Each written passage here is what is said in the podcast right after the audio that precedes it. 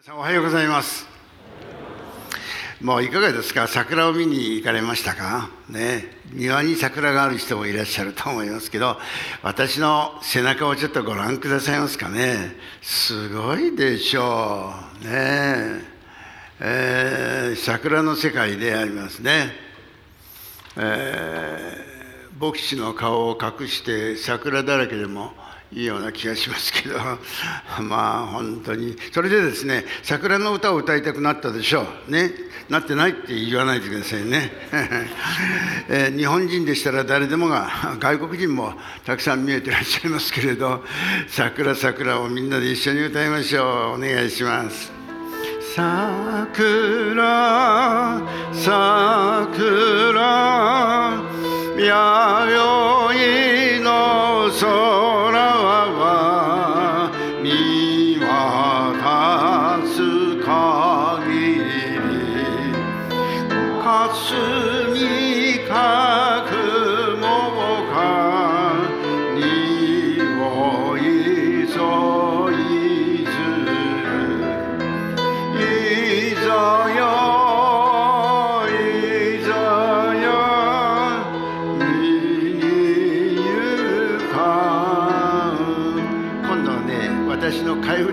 ですよ。桜桜神様の作品よ作られた私たち。心から声合わせハレルヤと賛美しよう。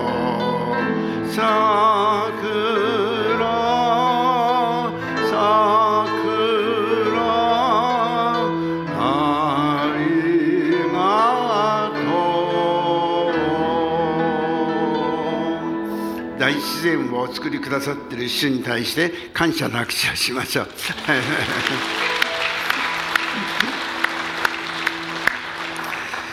えーどの歌にしようか「ハールが聞いた。ハールが聞いた。どこに来た」あの「大和に聞いた」っていうのはあれがいいんですけどね。山に聞いたっていうのは大和に聞いたって。先生自分のことばっかり考えてますねって。日本中の教会は大和国民でありますからそれはいいんでしょう。春はリバイバルを表しておりますよね。アズベリーの大学のリバイバルが世界中に広げられることを願っているのであります。今日の説教のタイトルは、えー失敗人生に与えられた光の世界」というタイトルをつけたのであります。私の人生は失敗であるかどうかということから言えば、まあ、それも大成功でございまするけどしかしながら苦労をしたことを証しをすることは意味があると 思っております。戦時中でありますから私の父は牧師をしておったんですが天皇陛下が神であるというねクリスチャンが天皇陛下が神であるというね 天皇陛下自らが私は神でなかったということをはっきりとおっしゃったわけでありますがそんなのは大昔から存じ上げているわけであります。間違ったって 間違ったって 天皇陛下が神であってお辞儀をするお礼をするなんていうこと礼拝をするなんていうことはクリスチャンにとっては考えられない。モーセの実会の中にそう書いてあるわけでありますからね。でも日本中日本中天皇陛下が神であるというそういう時代があって牧師という牧師はまあ刑務所に入れられて刑務所ですよ。教会の中に今日は刑事さんおまわりさんはいますけれど刑事さんは入ってないと思いますけど特攻というような刑事が入ってきてそして牧師が何を話すかというようなことをチェックするというそういう時代がありました。私の父はたまたま見つからなかったというよりも刑事は来ておったんですが逮捕はされなかったんでありますが苦労をいたしました。します。そして牧師の仕事が剥奪されまして父は、えーとお仕事を始めました。お仕事は順調だったんでありますので東京都葛飾区の四つ木の方に家を買ったんであります。新しい家であったんですが詐欺に遭いましてその家に入ることができませんでした。じゃあもうどこに行っていいかわからなくなったわけでありますがある人の親切で東京都葛飾区本殿川端三136番地に引っ越しました。長屋でありました。三軒長屋でありました。落語の世界でございますが一番奥に我が家一番手前になんと教会が引っ越してまいりました。すんごい神様の奇跡の御業でありましたが詐欺にあった後に長屋に引っ越したんですがすぐそばに、えー、川が流れておりましてその隅田川じゃなくて荒川の支流でありますが中川放水路がありましてそれが決壊しました。土手が決壊しますと大水が出てまいりまして洪水になりました。子供であった私はもう首まで水が浸かるということでありました。水洗トイレのない時代でありますからそれは惨めでありましてあちこちに汚いものがぷっかぷっか浮くようなそういう時代でありましたがもう水が引かなくて本当に困りました。我が家は会社を持っておったわけでありますがそこに、うん、この機械が入っておりましたがそれが水のためにもう使い物にならなく錆びてしまいました。そんな時に私の母がもう一度牧師に立ち上がりましょうとそう声をかけました。姉たちもそうしました。私は小学生ですからなんだか全然分かりませんでしたが家族を挙げて6人の子供を連れて合計8人で引っ越しました。どこに？静岡に招かれました。静岡市安西5丁目。安倍川のすぐそばでありますがその教会に行きましたら建物はあったんですけれど天井がない。天井がない家って珍しいんですが床もない。そんな教会どうしましょうかというようなことでありますが非常に問題はありましたけれどまあそこに落ち着きました。そんな人生の中で我が家は6人の子供たちが学校に行くということでそれは貧しさの極みの中でありました。雨が降りますと傘がないからお休みにしたり濡れながらも学校に行ったりカバンを買ってもらえないクラスで一人だけ私カバンがありませんでした。靴がないから下駄でありました。そんな生活の中で、えー、歩みが進められていた。お風呂はありません。水道はありません。そういう人生でありましたけれど我が家には素晴らしい神様の恵みが満ちておりました。いつも明るく元気でのびのびとどうしてこんな貧乏なのに。子供である私はお小遣いがないから鉄くず拾いをしながらお小遣いを貯めるというようなそういう人生でありましたがそういう貧しさを経験したことがどんなにか大きな力になったか分かりません。もっと大きな問題は私の問題でありますが高校受験に失敗しました。一番いい高校に入ろうと思ったら先生が「お前なその高校でなビリで入るよりはな1ランク下げてなトップで入った方がいいよ」はいはいじゃあそうしますと言ってランク下げてこのテストを受けたんですがそこを落ちてしまいました。落ちたということは成績が悪かったわけでありそんなはずはないのになって先生はおっしゃるけど現実がそうでありました。ここからが不思議でありました。行くところがないので東京のミッションスクールが空いておりましたので拝み倒してというかあ北区の滝野川にあります清学院高等学校に入学ができました。ミッションスクールです。今までアーメンそうめんなんとかってからかわれておった少年がそこに来ますと僕がクリスチャンであることをみんなが喜びました。誰がお祈りするあれ王にやってもらえ。誰が聖書をあれ王にやってもらえ。1500人の礼拝堂の中でいつも私が お祈りしたり司会をしたりなんかするということになりました。教会は小さくて6畳二間でありました。12畳の教会って珍しいでしょ？畳が入ってみんな正座するんです。座布団の上の教会でありました。その教会で私はお世話になることになりましたから何でもしました。トラクター配布もしました。ロボ伝道もしました。そして日曜学校の教師も15歳からしました。15歳16歳17歳で100人ぐらいの子どもたちが集まるようになりました。リバイバルでありました。貧しさの中にもアルバイトをしなければ生きていきませんのでまあ田端の駅山手線の田端の駅のそばに鉄工所がありましてそこメッキ屋さんなんでありますがメッキ屋さんに行きました。メッキやると手がボロボロになりますがそんな生活を高校1年生の時からしました。でも自分が悪いんだよ。成績が悪いから親に迷惑かけてんだよ。だから我慢するんだよということで不平不満はありませんでした。どうやらご飯は食べられましたがアルバイトばかりして3年間過ごしました。でもこの失敗この落第このマイナスマイナスは必ずプラスマイナスは必ずプラスになると十字架はプラスの格好してるじゃないですか。私たちの人生のマイナスはマイナスは必ずプラスになります。ご一緒しましょう。はい。マイナスは必ずプラスになります。これはイエス様を信ずる者に与えられた人生であると思うのであります。こういうような生活をした牧師であることを理解してもらうと良いと思います。今日はヨハネ福音書の21章から、えー、キリストのお弟子さんたちの中で最も大きな失敗をした男のことをお話ししてみたいと思っております。ヨハネ21章1節から8節までお読みします。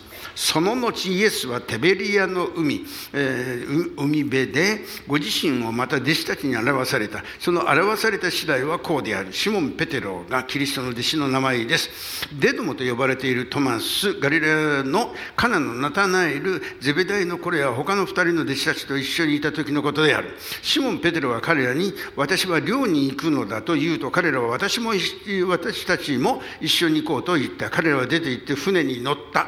しかしながらその夜は何の獲物もなかった。その夜は何の獲物もなかった。4節夜が明けた頃イエスは岸に立っておられた。しかし弟子たちはそれがイエスだとは知らなかった。イエスは彼らに言われた。子たちよ何か食べるものがあるか。彼らはありませんと答えた。するとイエスは彼らに言われた。船の右の方に網を下ろしてみなさい。そうすれば何か取れるだろう。彼らは網を下ろすと、魚が多く取れたので、それを引き上げることができなかった。イエスの愛しておられた弟子がペテロにあれは主だ、主イエス・キリストだと言った。シモン・ペテロは主であると聞いて裸になっていたため、上着をまとって海に飛び込んだ。しかし他の弟子たちは船に乗ったまま、魚の入っている網を引き上げながら帰っていった。陸からはあまり遠くなく50軒ほど、大体100メートルぐらいですが、のところにいたからであると、まあ、そこまでにしたいと思います。3節にその夜は何の収穫もなくかったという。日本はキリスト教の土壌ではありません、仏教と神道が中心でありますのでキリスト教会がそんなに大きな教会はこの教会は珍しいでありますが何の収穫もなかったというね、うん、教会で皆さんのことを獲物というのは嫌うでしょ。だから言葉を変えて収穫はなかった。誰も教会に来なかった。誰も洗礼を受ける人がいなかった。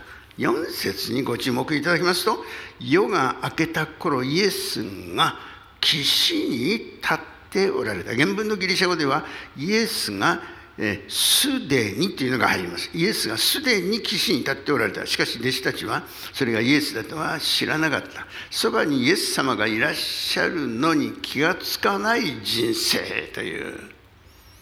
私の人生は惨めだ、貧しい、えー、収穫がないんだ。本当はそばにイエス様が立っておられるということに気づくという。えー、私の親友が神奈川県の 茅ヶ崎で牧師をしておりました時に男の子が2人子供がいるんですが小学校1年生になったばかりの子供が、えー、グループで帰ってきたんでありますがトラックの運転手がトラックの影で見えなかったんでバックした時にその小学生1年生の入学したての坊やを引いてしまいました。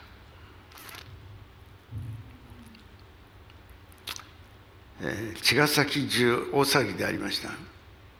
牧師である私の親友夫婦はもう気が狂ったと言ってもよいほど愛する者を引き殺された。もう手のつけられないほど苦しみました。お葬式に、えー、火葬場に私ご一緒しました。もう発狂しておりましたね。名前を呼んでそばにいることもつらかった。イエス様が十字架にかかられる時に聖書は書いてないけれど父なる神様がどういうようなお気持ちであったかということを私たちは知っていなければならないということになると思います。もうご主人の話によればうちの妻は一生笑わない人間になるだろうとおっしゃっておられました。ぐらい茅ヶ崎のその細い道ですがもうその現場を通ることをしなくなりました。あえて遠回りをして生活をしました。もうそこにいられなくなって他の教会に移りました。何ヶ月経っても笑顔が出ない。苦しみの中でお兄ちゃんも一緒に苦しみました。毎晩弟の名前を呼んでは叫んでおりました。お兄ちゃんは今アメリカで牧師をしているんですがまだ小さい小学生ですね。聖書を読むことを知っておりました。ちょうどこの箇所に赤鉛筆で線が引っ張って私もそうしてありますけれどそこにはイエス様が立っておられたというところに言葉が書いてあった。お父さんがそれを発見した。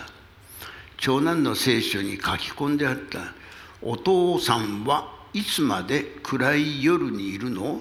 イエス様はお父さんのために夜明けを備えていてくれるんだよ。長男は毎晩弟の名を呼んで祈っておりました。同じ環境の中にいますがお父さんの方が苦しいか息子よりもそんなことはないでしょうでも息子は発見した何の収穫もない寂しい状況でどう生きていいかわからない状況でその状況をイエスがすでに岸辺に立っておられてその現実を見ておられたという内容であります。今日の中心はペテロと言いましてお弟子さんが12人おりましてその中の人頭がペテロであります。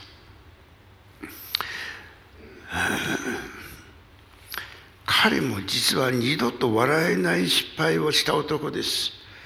ヨハネの18章でイエス様が縛られてうん裁判に遭っております時に彼は逃げたんですけど逃げきれなくて裁判所の近くで焚き火をしている人たちのそばにいましたらそこにいた女中さんが「あれあんたキリストの弟子じゃなかったかね?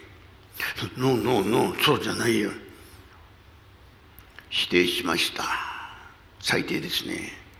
もうしばらくするとまた違う人が「あれ見たことがあるけどキリストの弟子じゃなかったあんた」言葉がガリラや方言。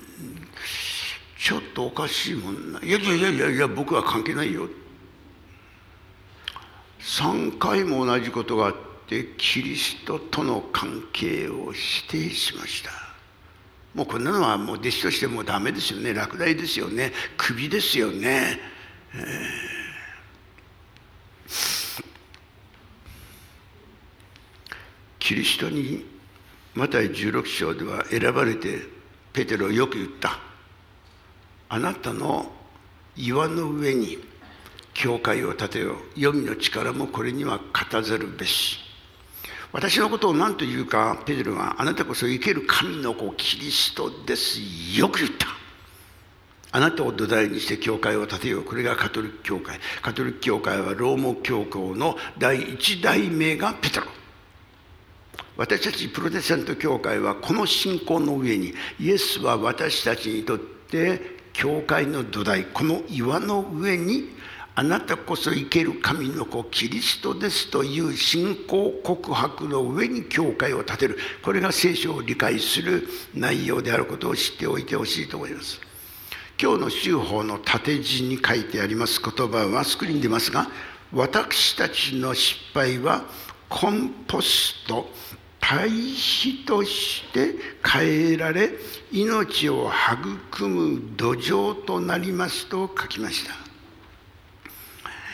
家内が少し腰を痛めておりますのでお庭にですね食べ残した野菜、うん、野菜くずと言いましょうか英語でコンポストと言いますが堆肥にするために穴を掘りましてそこにお野菜を切り残しのお野菜食べ残した野菜を突っ込むというね。そして土を隠してカラスのやつが それを見ておられて見ておられて見ておってですね。カラスが私をつっつきに来るし カラスがその土の下に狙いをかけるというね。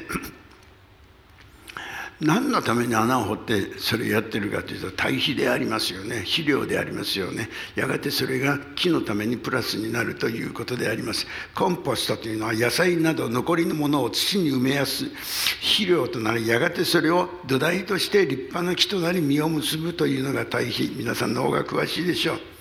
失敗というものは人生成功の土台となるマイナスは必ずプラスになります。もう一度言いましょう。はい。マイナスは必ずプラスになりますというね。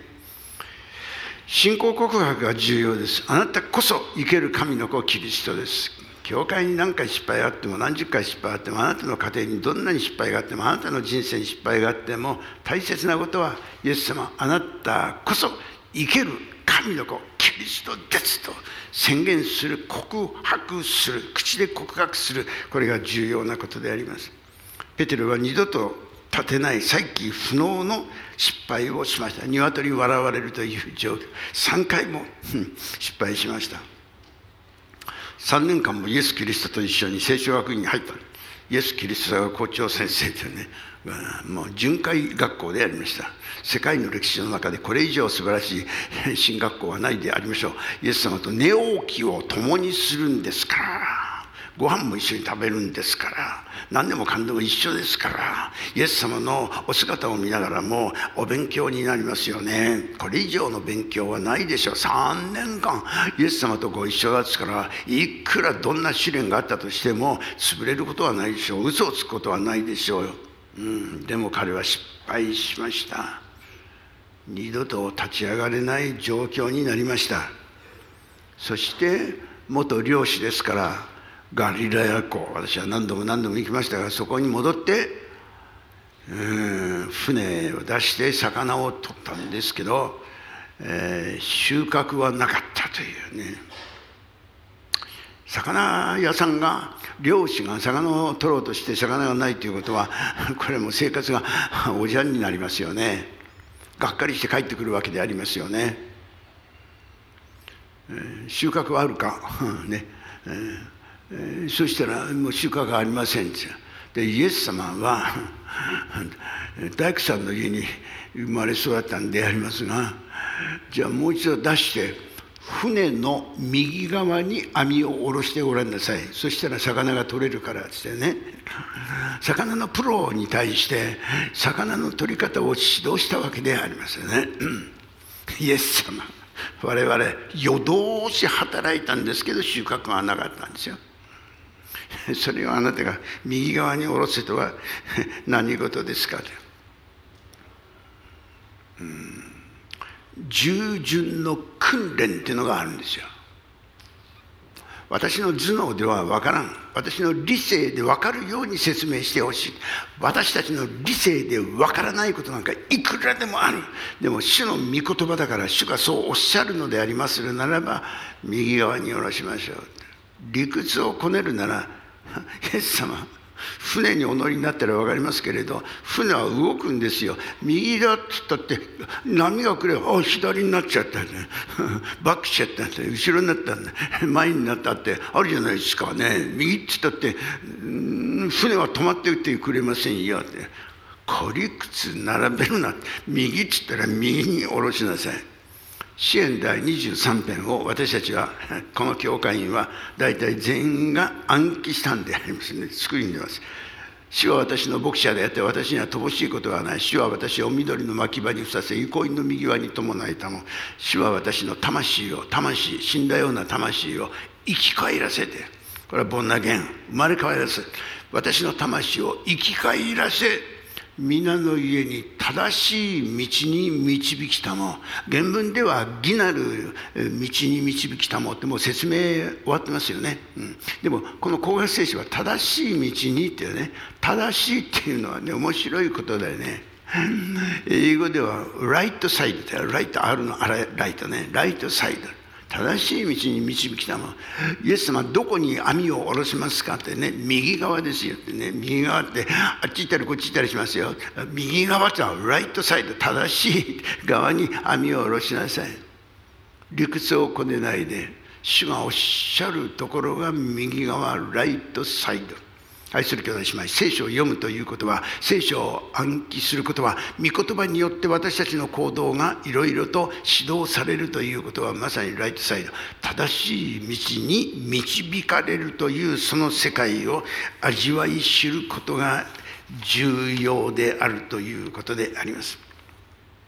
ルカの5章の4節から6節までにこんなことが書いてあります。ルカの第5章のうん4節から話が進むとシモン・ペテロに沖へこぎ出して網を下ろして漁をしてみなさいと言われた。シモンは答えて言った先生私たちは夜通し働きましたが何も取りませんでした。しかしお言葉ですからお言葉ですからお言葉ですから網を下ろしてみましょう。そしてその通りにしたところおびただしい魚の群れが入って網が破れそうになった、それを思い起こしたでしょうね。昔そんなことがあったっけっていうのはね。お言葉ですから網を下ろしてみましょう。沖へ出て網を下ろしなさい。深みにこぎ出して網を下ろしてみなさい。牧師大川牧師私はもう牧師になって61年。この教会で52年。結婚生活58年。ギブアップした時。もうお手上げの時。いくら行き詰まったこと。失敗したこと。マイナスの体験はいっぱいぱいあります。いっぱいあったけどザーマンの教会この前がザマーですけど隣の町ですが一軒の頃でトラクト配布をしました。私は責任を果たしたつもりでおりました。昨年私はそごうデパートのそばで 倒れました。心臓心筋梗塞で倒れました。痛みは激しくてそれはもう緊急入院で日赤に入院したんですがもう救急車の中でこれでおしまいかなと思うぐらいの痛みでありました。そのうち意識がなくなりました。日赤に入院してその夜手当てをしてもらったんですが「主よお助けください」死んで召されてもお委ねしますが8月30日の夜ですがもう部屋が暗くなっておりました。もう一度全力で働かせてください。ICU っていうね集中治療室で治療を受けて今晩はここですね。ちょっと夜中に危ないことがあるかもしれないからって。真っ暗闇の中で祈りました。聖書のお言葉が主が語ってくださる。今宵今晩今宵あなたの魂取られることあるべし。経験ありますか？今晩今宵あなたの魂取られることあるべし。そしたらあなたが持てるものは一体誰のものになりますか？金持ちさんがいますか？学歴の高い人がいくらでもここにはいらっしゃいますがどんな学歴があったとしても 私も神学博士を 3つ持っておりますがそんなものを何の役にも立たない今宵あなたの魂取られることあるべしこれ自分で言いつつも今今晩魂が死んだとしてもどうなるんだというね天国に行けること行かせてもらうことの確信は少しも揺るぎません。それは私が正しいから立派だからそうではありません。イエス・キリストの家に私は死んだら天国に行けると疑ったことはありません。しかしながら生かされてきた牧師として「主よもう少し仕事をさせてください」私はその日癒されました「主よ」と叫んだら看護師が飛んできました。どどうしたの？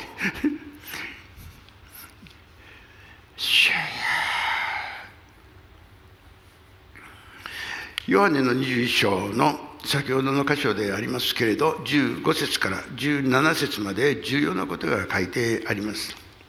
21章の15節からでありますが彼らが食事を済ませるとイエスはシモン・ペテロに言われた。ヨハネの子シモンよあなたがこの人たちが愛する以上に私を愛するか。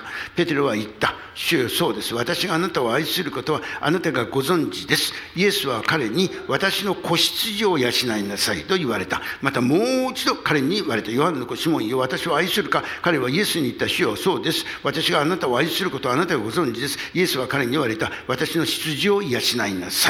イエスは3度目に言った。シモン、私を愛するか、ペテロは私を愛するかと3度も言われて心を痛めていった。主よあなあなたは全てをご存知です。私があなたを愛していることはお分かりになっています。イエスは彼に言った。私の羊を養いなさいという同じことですが、丁寧に3回も言われた。普通は頭にきた。そうじゃない。3回。神様を裏切ったから3回念をしたかのごとくに子羊を与えるから養いなさい。羊を飼いなさいという。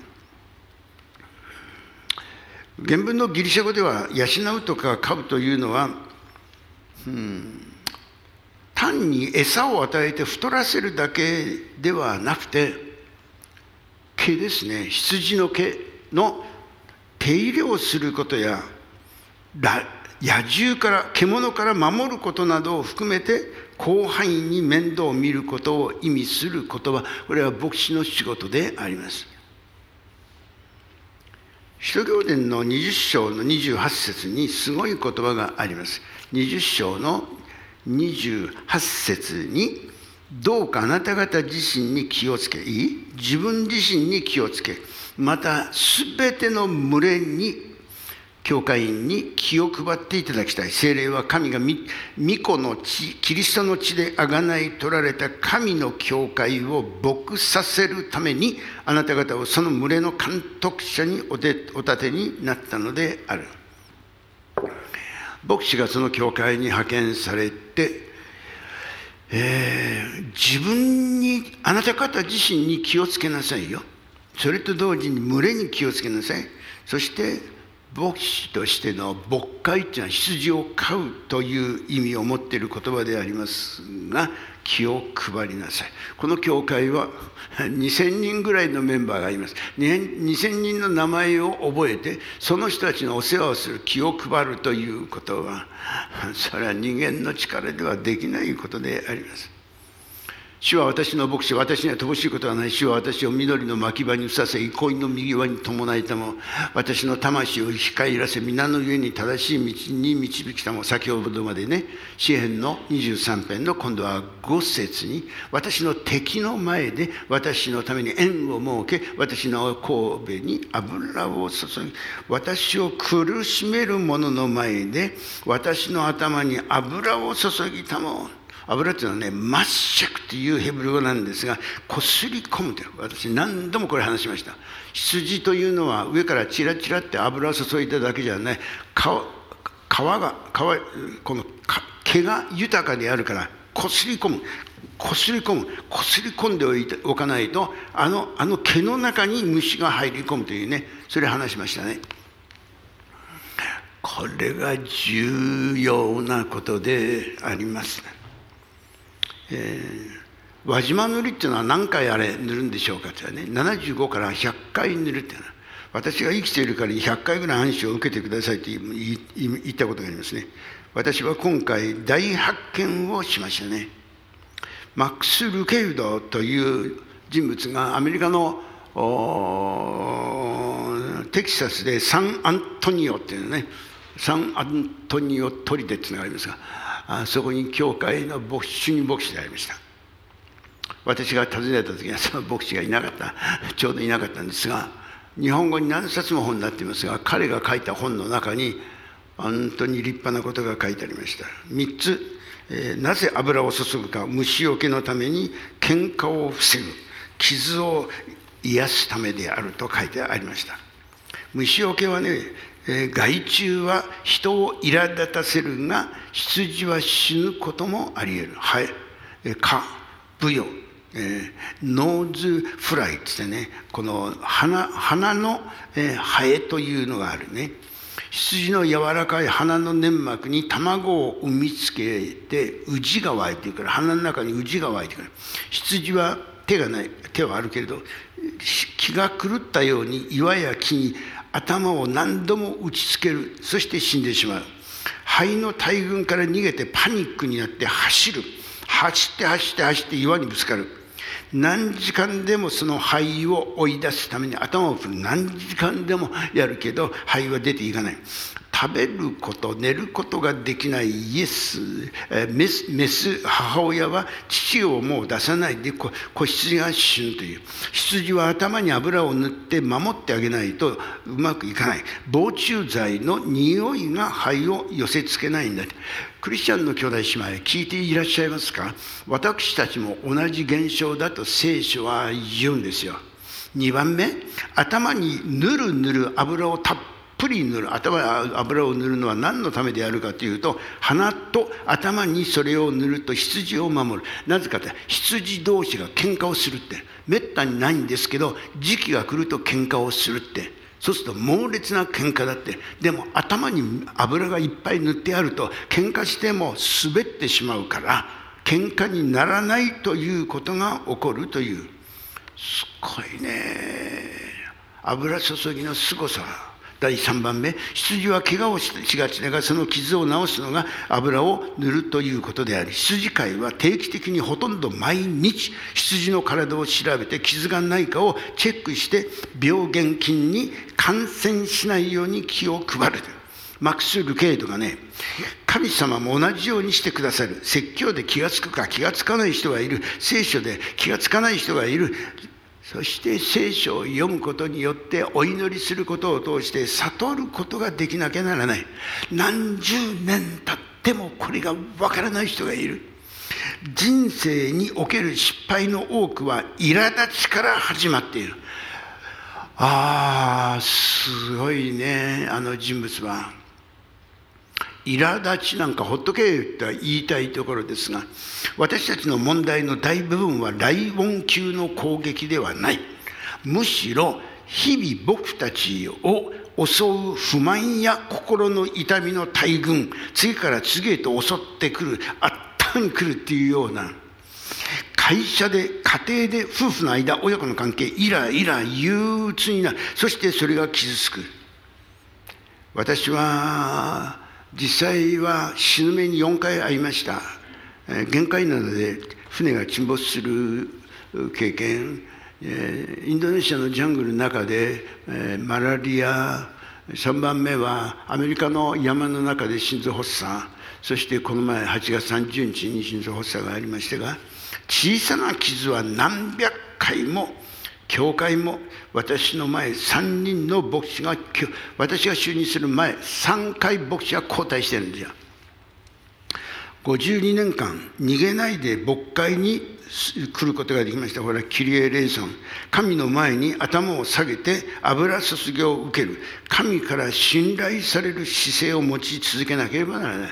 イグナチオ・ロイオ・ラというのね重要なイエズス会の会長でありますが全てのことの中に神を発見するというゴミのような体験捨て捨てたい野菜やが肥やしとなって私たちのを整え成長させることを忘れてはいけない、えー、レントン・フォードっていうのは今91歳ですが私2度ばかりお会いしたことがあります。ビリグラムの副総裁をしたことのある人だと思いますけれど母親が予期せぬ妊娠をした16歳、えー、これはやばい。出生生ま生まれてすぐ養子縁組で出された。ところが受け止めた母親は妄想性人格障害であってパラノイア。彼は家族に恵まれなかったがどんな時でもイエス様の愛にとどまり続けた人である。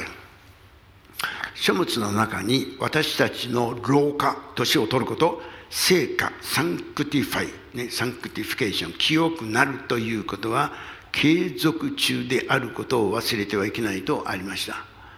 私はこの道を何十年60年生きてきましたが新井先生は私たちは工事中だ完成品ではないとおっしゃったそれも意味がありますけれど清めという世界も我々は完成品ではない一生涯この虫にやられるよって何十年クリスチャンライフを送ってもどんなに長く結婚生活を送ってもいやらしい虫が入り込んで家庭をダメにするでしょう。私たちはもう一度神の前に油を塗っていただく姿勢がある。謙遜になって頭を下げてどこに行くか遠くではないイエス様のそばでひざまずいて油注ぎを受けることによってあなたの人生が守られる。我がそばには宴祝宴を設けまた我が杯があふれる。私は油注がれて我が杯があふるなりって。我が世にあらん限りは恵みと憐れみが追いかけてくれて。私は常しえに主の宮に行きます。これが聖書が教える私の今回の大発見世界に向かって今唱えています。愛する兄弟姉妹クリスチャンライフの素晴らしさ精霊の油注ぎの素晴らしさを体験なさることをお勧め申し上げます。Welcome Holy Spirit ご一緒しましょう。はい。Welcome Holy Spirit 奥義ですけれどいつでもご聖霊様ご一緒してください。ご歓迎申し上げます。お祈りします。優しい天皇お父様不十分でありますけれどなんと痛みの中で与えられた聖書の言葉がメッセージであります。この群れが聖書の奥義をわきまえに知るクリスチャンでありますように主よ悟らせてくださいますように悟りの霊を与えてくださいますように。見よ私は世の終わりまでいつもいつまでもあなたと共にいるこの深い世界をわきまえたキリスト者として主に喜ばれますように御助けをお与えください。あなたが天を開いていてくださることを本当にお礼を申し上げます。